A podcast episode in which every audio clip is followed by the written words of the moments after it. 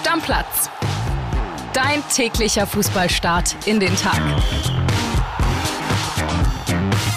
Ja, und heute gibt es eine Stammplatzpremiere. Und zwar von Dennis Schlüter. Das ist das einzige Mal übrigens, dass ich jetzt deinen vollen Namen sagen werde. Ab jetzt ist es Schlüti. Sehr gerne. Schön, dass du da bist. Und freust dich, Premiere ist top, ne? Sehr, ja. Schön, dass ich dabei sein darf. Vielen Dank für die Nominierung heute quasi. Jetzt musst du aber auch einen raushauen, ne? Ja, so nah am Stammplatz war ich seit der A-Jugend nicht mehr. Wir fangen mal an mit dem ersten Spiel. Da streiten sich auch immer eine Menge um die Stammplätze, nämlich über Borussia Dortmund. Die haben gegen den FC Augsburg gespielt. 4-3 am Ende. Der Kollege Jonas Ortmann, der war im Stadion. Und bevor wir den hören, schließt die Szene des Spiels gestern. Es ist einfach schön, dass du wieder da bist. Unsere Nummer Sebastian!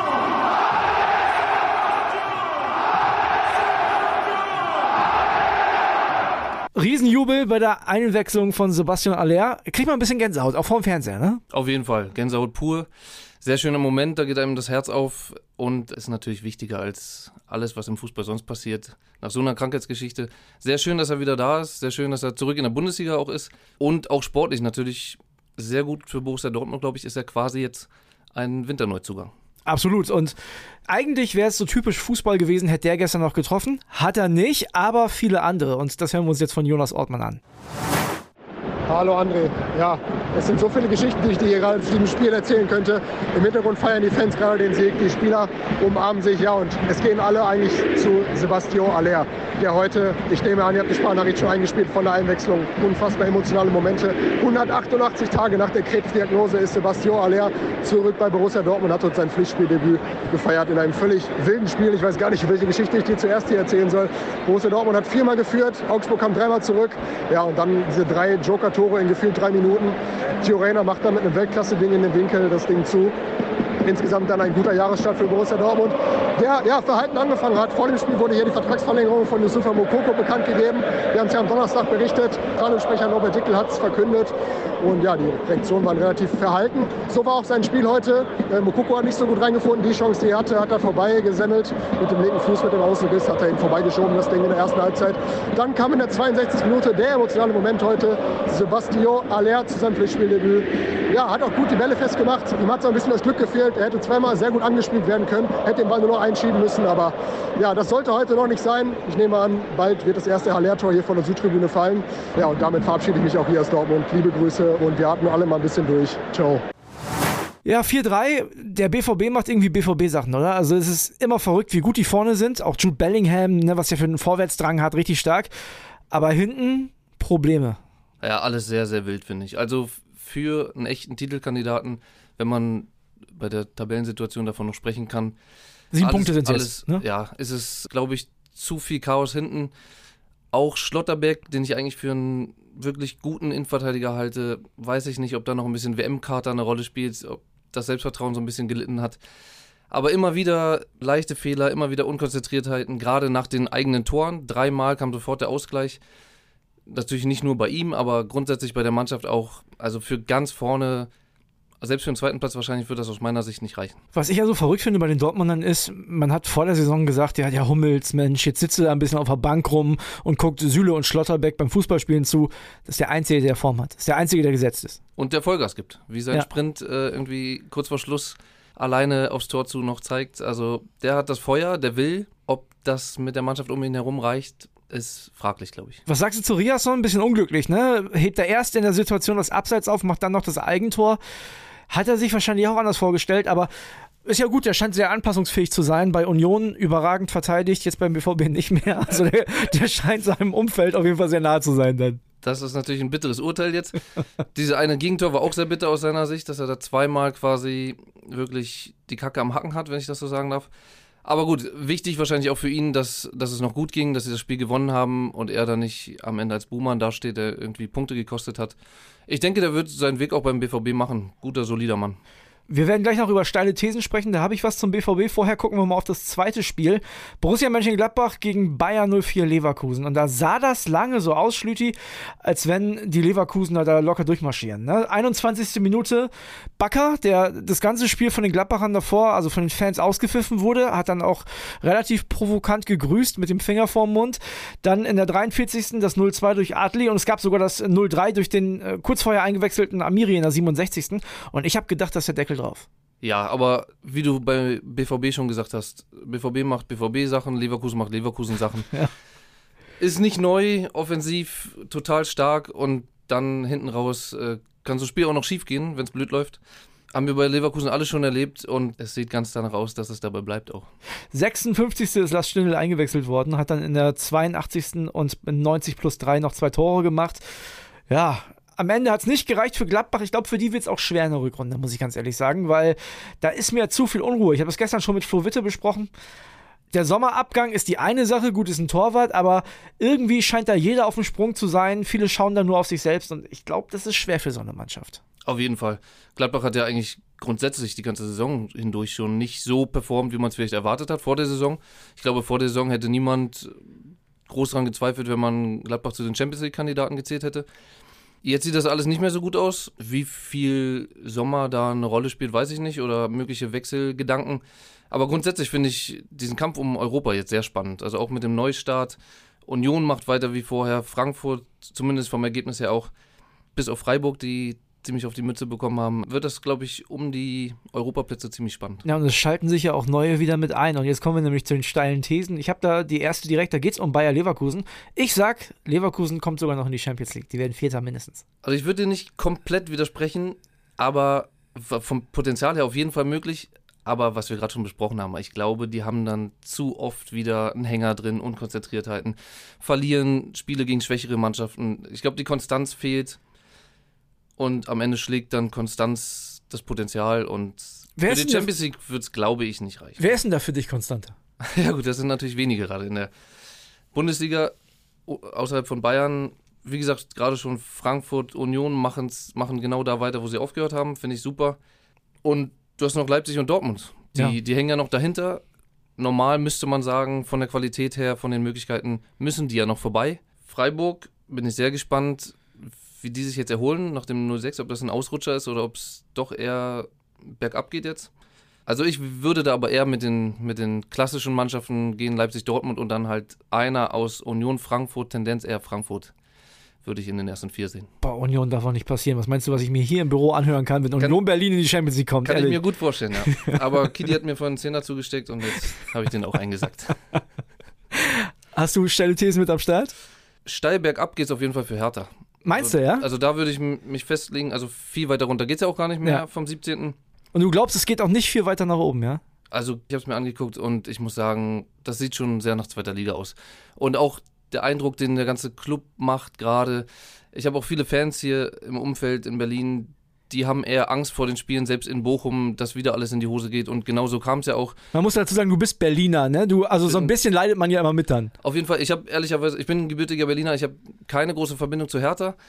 Ähm, aber im Umfeld, Familie, Freunde natürlich einige und da bekommt man natürlich auch die Stimmung mit. Und wie gesagt, das Spiel gegen Bochum sollte jetzt ein großer Befreiungsschlag werden. Sie hatten zwei Monate Zeit, sich darauf vorzubereiten quasi. Es ist, auch wenn es früh in der Saison noch ist, aber ein kleines Abstiegsendspiel gewesen. Weiß ich nicht. Also, das sieht alles nicht gut aus. Dazu die Konkurrenz, Stuttgart punktet, Augsburg holt fast was in Dortmund. Nächsten Gegner, irgendwie, ich glaube, jetzt kommen die Wolfsburger, die mit, mit dem 6-0 im Rücken kommen Dann das Derby. danach Derby, Frankfurt, Gladbach und Dortmund. Also ich glaube, wenn wir uns in drei, vier Wochen hier sprechen, dann sieht es nicht viel besser aus für Hertha. Ich würde sogar, wenn ich richtig steil werden soll, Nochmal. dann würde ich sagen, Hertha muss auf Schalke aufpassen. Ehrlich, ja?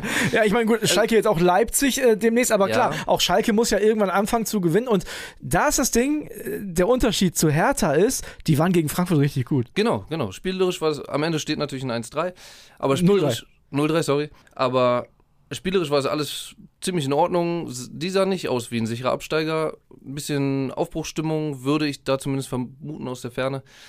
Und ja, ich glaube da jetzt auch nicht zwingend an den Klassenerhalt, aber ich weiß nicht, ob die nicht vielleicht mehr Punkte holen als Hertha noch. Das Ding bei Hertha ist so ein bisschen, man hat das Gefühl, eigentlich ist der Kader gar nicht so schlecht, aber wenn du dann fragst, na, wer macht's denn jetzt? Wer geht denn jetzt voran und holt die Kohlen aus dem Feuer? Äh, Kevin Prince Boateng spielt dafür zu wenig? Dann hast du keinen. Ja, sicher. Also ich, ich sehe keinen. Ich, ich habe keine Ahnung, wer Hertha da jetzt, also wer da jetzt das Ruder in die Hand nimmt und sagt, ich mache jetzt hier acht Tore oder zehn Assists und werde Hertha in der Liga halten. Ich sehe den nicht. Sehe ich ähnlich. Und das meine ich auch. Also vom ganzen Gefühl her und wenn es auch jetzt vielleicht sehr subjektiv ist, man, man glaubt nicht wirklich daran, dass da jetzt noch eine riesen Explosion kommt oder ob dass da überhaupt noch die nötigen Punkte kommen für den Klassenerhalt. Vielleicht wird es auch am Ende eine Relegation wieder oder so. Aber nee, ein, ein gutes Gefühl habe ich da nicht. Ich habe noch eine steile These. Nach dem Spiel gestern ist es mir wieder aufgefallen und ich kann mir nicht vorstellen, dass der BVB das abstellen kann. Deswegen sage ich, der BVB verliert in der Rückrunde noch mindestens gegen drei Kleine. Also klein heißt von mir zehn abwärts. Da bin ich hundertprozentig von überzeugt, weil ich habe immer das Gefühl, selbst wenn der BVB mit zwei Toren führt, das Spiel ist noch nicht vorbei. Habe ich als Werder-Fan ja selber auch festgestellt schon in dieser Saison. Aber die kriegen es nicht hin, irgendwas souverän runterzuspielen. Ich weiß nicht, ob es daran liegt, dass die Mannschaft zu jung ist, aber es kann ja nicht seit vier, fünf Jahren der gleiche Grund sein. Also ich weiß, ich weiß nicht, was, was das kleine Puzzleteil ist, was da beim BVB fehlt. Aber die werden es auch diesmal wieder nicht hinbekommen. Du hast ja schon sowas ähnliches gesagt, ne? dass, dass du glaubst, Vizemeister werden sie nicht. Nee, glaube ich nicht dran. Und haben wir auch gerade schon kurz drüber gesprochen, ich glaube in der Defensive oder man, man muss jetzt nicht alles auf die Abwehr schieben. Ich meine. Äh, Das fängt ja im Mittelfeldzentrum schon an. genau. Da ist ja keiner, der wirklich die Defensivaufgaben wahrnimmt. Also Özcan ist ja eigentlich dafür vorgesehen, aber der sieht sehr unglücklich aus in den meisten Teilen. Ja, und, öfter mal, ja. und dann, dann hast du Bellingham daneben, der ja offensichtlich eher der spielende Sechser, Schrägstrich Achter ist und nicht so sehr in der Defensive verwurzelt. Ja, aber einer muss es machen. Ja, und möglicherweise fehlt da auch einfach die Balance oder zumindest die Kompaktheit. Äh, Gerade gegen so eine kleine Mannschaften, gegen Augsburg, darfst du halt eigentlich nicht drei Tore kassieren. Oder nicht nur eigentlich, sondern darfst du nicht. Und deshalb auch die steile These gut, äh, zehn abwärts, dann haben sie da äh, acht, neun Spiele. Wenn sie da drei verlieren, das wäre schon relativ viel. Aber ich halte es auch nicht für ausgeschlossen, weil so richtig stabil wirkt Dortmund einfach nicht. Und zu Dortmund habe ich auch noch einen Punkt aufgeschrieben. Ist jetzt nicht zwingend eine These, aber als ich vor dem Spiel auf die Aufstellung geguckt habe, auch äh, so mit dem Hintergedanken, was tippe ich denn in dem Spiel, dann sehe ich da die Offensive. Gut, Mokoko hat seine Tore gemacht. Ist jetzt aber auch noch nicht der Stürmer, der in der Bundesliga Angst und Schrecken ver verbreitet, irgendwie bei jedem Verteidiger. Und dazu Malen, Adeyemi, beide jetzt nicht komplette Durchstarter der Saison. Und Brandt, okay. Also ich finde die Bank mittlerweile bei Dortmund fast spannender. Und heute hat man es ja auch gesehen. Dann Ja. kommt Bino Gittens rein, trifft. Rainer kommt rein und trifft. Haller kommt rein, trifft nicht, aber ist zumindest wieder gesund. Und ist auch gut in Position gewesen, ein, zwei Mal. Da hätte man den Genau. Ball vielleicht querlegen müssen und dann wäre das Tor auch gefallen. Dann hast du noch einen Reus, der nachkommt, der zurückkommt. Exakt. Ne? Ja, Also, wenn man da eine These draus stricken möchte, dann würde ich sagen, die Dreierformation in der Offensive, die heute gespielt hat, von Anfang an, die ist es nicht und die wird es vielleicht auch nicht bleiben. Das kann ich mir auch gut vorstellen. Also wir werden zum Glück ja jetzt schon sehr schnell wieder Fußball sehen. Morgen geht's schon weiter dann mit der englischen Woche und ich muss ja sagen, für mich ist das eine ganz besondere englische Woche, denn Werder Bremen spielt ja zu Hause gegen Union Berlin. Ich bin froh, ich bin wirklich froh, dass Kili diese Woche Urlaub hat, weil die Scheiße könnte ich mir echt nicht geben. Also Werder ist ja auch so ein Ding. Ich weiß nicht, ob du das Spiel verfolgt hast gegen Köln. Da habe ich das Gefühl, weil Flo Witt hatte mich gestern gefragt, meinst du, Werner ist so ein bisschen overrated, der Trainer. Da habe ich gesagt, nee, glaube ich überhaupt nicht. Ich glaube, dass du als Werder Bremen für was stehen willst. Das will ich ja als Fan auch, dass Werder Bremen für was steht. Und das klappt dann halt, wenn du offensiv spielst mit einer Mannschaft, die jetzt kein Top 3, 4 Kader hat, klappt das halt ab und zu auch nicht. Und dann kriegst du auf eine Mappe. So, ich glaube, das wird auch nicht das letzte Mal gewesen sein, dass Werder so eine Klatsche kassiert. Sieben müssen jetzt nicht unbedingt sein, aber dass die drei, vier, fünf Tore kassieren, auch in den nächsten äh, Wochen, das kann immer mal wieder passieren. Aber lieber so, als so hier damals unter Florian Kofeld so ein bisschen angsthasenmäßig absteigen. Ich habe das Spiel gestern gesehen, ich habe auch im Großraumbüro aus der Ferne gesehen, wie du immer weiter in deinem Stuhl versackt bist. Am Ende sagen wir nur noch die Cappy. ähm, aber ich bin da relativ nah bei dir. Ich finde, Werder hat das in der Hinrunde natürlich insgesamt über, über die 15 Spiele hinweg top gemacht. Also m- mehr als man erwarten konnte. Aber sie haben jetzt nicht die Qualität, um jedes Spiel abzuliefern. Nein, Und, genau. Und, und dann passiert sowas. Ja, also dann- genau. sieben, Spiel, sieben Tore sind natürlich heftig, aber sowas kann passieren, wenn man halt eigentlich meistens überperformt und dann mal vielleicht nicht den besten Tag erwischt. Wir machen auf die Bundesliga jetzt erstmal einen Deckel drauf, denn da gibt es ja ab morgen wieder genug zu erzählen und gucken jetzt mal nach England. Da gab es gestern auch zwei interessante Partien. Ich habe Killy so ein bisschen belächelt, als er gesagt hat, Haaland macht dieses Jahr 50 Tore in der Premier League. also ich sag mal so, Die Hälfte hat er geschafft. unmöglich ist es nicht. Ja, ist absolut absurd. Ich meine, es ist eigentlich alles gesagt zu ihm, aber 25 Tore in 19 Einsätzen. Er braucht nur noch sieben Tore zum, zum All-Time Premier League-Rekord. Die wird er wahrscheinlich in drei, vier Spielen schon einsacken. Unfassbar, diese Quote. Natürlich auch genau das Puzzlestück der Spieler, der Man City noch gefehlt hat. Also ich schwärme eigentlich seit Jahren von Man City, ist jetzt auch kein Geheimnis, aber die spielen natürlich unfassbar überragenden, attraktiven, offensiven Fußball. Da entstehen Chancen ohne Ende. Und lange hatten sie jetzt nicht diesen klassischen Knipser auf Weltklasse-Niveau, würde ich sagen. Und den haben sie jetzt mit Haaland und, und jetzt regnet es halt Tore. Und trotzdem rennen sie in der Premier League hinterher. Und zwar Peps alten Schüler. Ne? Mikel Arteta macht das bei Arsenal überragend und auch gestern gab es das Spiel gegen Manchester United und während City das Derby ja verloren hat, hat Arsenal Manchester geschlagen. Sehr schön, dass du mich darauf ansprichst.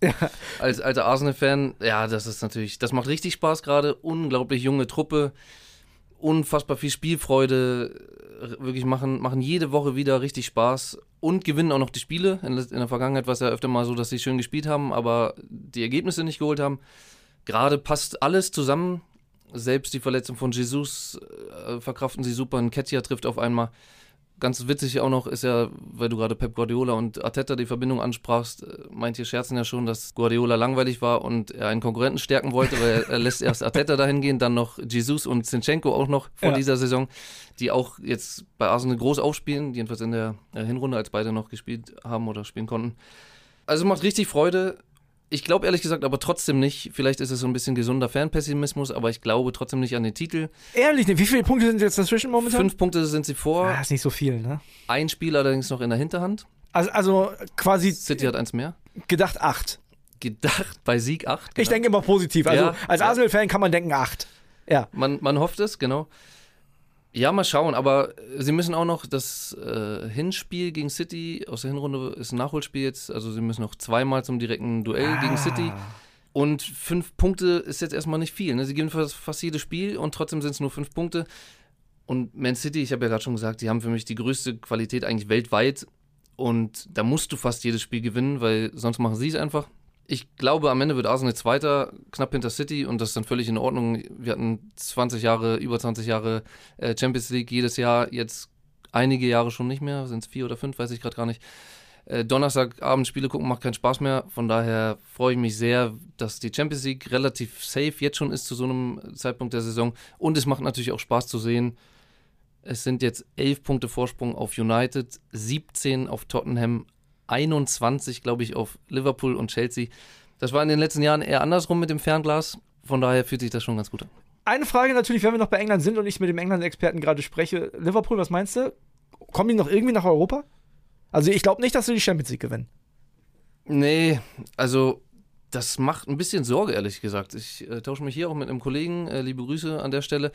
Äh, der Liverpool-Fan ist auch oft aus und was eigentlich noch mehr Sorge macht als die Punktausbeute, ist, dass sie halt dass nicht mehr wiederzuerkennen sind. Also dieser ganze Power-Fußball, entweder funktioniert er nicht oder jetzt in den letzten Spielen hat man sogar das Gefühl, sie haben komplett den Glauben verloren und haben es aufgegeben. Sie stehen, sie greifen nicht mehr früh an, sie stehen tief.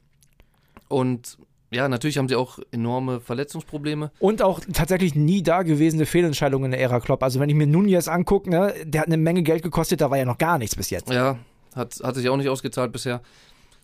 Von daher mal gucken, wo, wo sie landen. Ich müsste jetzt selbst einmal noch in die Tabelle schauen, wie da die Abstände genau sind. Auf Platz 4 sind es jetzt ja, auch schon 10 Punkte. Also ich glaube, das kann man abhaken. Europa League ist wahrscheinlich dann das höchste der Gefühle. Tja. Also, da wird Klopp sich ein bisschen umstellen müssen, auf jeden Fall. Mal sehen, vielleicht setzt er am Ende doch alles auf den Champions League-Sieg und mogelt sich da irgendwie durch. Schulti, war eine überragende Premiere, hat mir sehr viel Spaß gemacht. Vielen Dank, mir auch. Du bist äh, gerne wieder herzlich eingeladen und äh, wir machen für heute den Deckel drauf. Bis dann. Ciao, ciao. Vielen Dank. Ciao, ciao. Stammplatz. Dein täglicher Fußballstart in den Tag.